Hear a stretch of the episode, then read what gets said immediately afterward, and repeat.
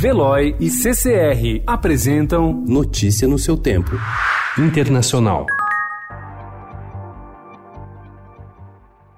Os uruguaios vão às urnas amanhã para escolher o sucessor do presidente Tabaré Vázquez. As pesquisas indicam que o opositor Luiz Lacalle Pou, do Partido Nacional de Centro-Direita, caminha para derrotar Daniel Martínez e encerrar um longo domínio da Frente Ampla, que é o partido de esquerda que governou o Uruguai nos últimos 15 anos. Estagnação econômica e insegurança são razões apontadas para o desgaste da esquerda.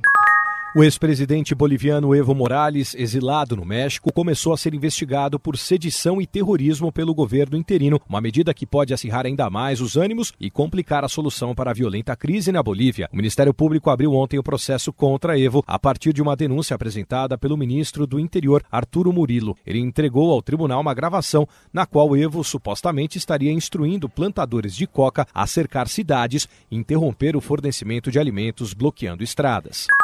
Cinco semanas após o início dos protestos contra o governo do Chile, incêndios, saques e manifestações prosseguiram em várias cidades do país. Até agora, nenhuma medida ou acordo conseguiu aplacar a violência que havia diminuído após a proposta de uma nova Constituição. O presidente dos Estados Unidos, Donald Trump, disse ontem que, se não fosse por ele, Hong Kong teria sido eliminada em 14 minutos pelas tropas chinesas. Em entrevista à Fox News, Trump disse que o presidente chinês, Xi Jinping, só não enviou soldados para o território semi-autônomo para reprimir os protestos pró-democrata porque ele pediu. Notícia no seu tempo. Oferecimento de Veloy. Piscou, passou.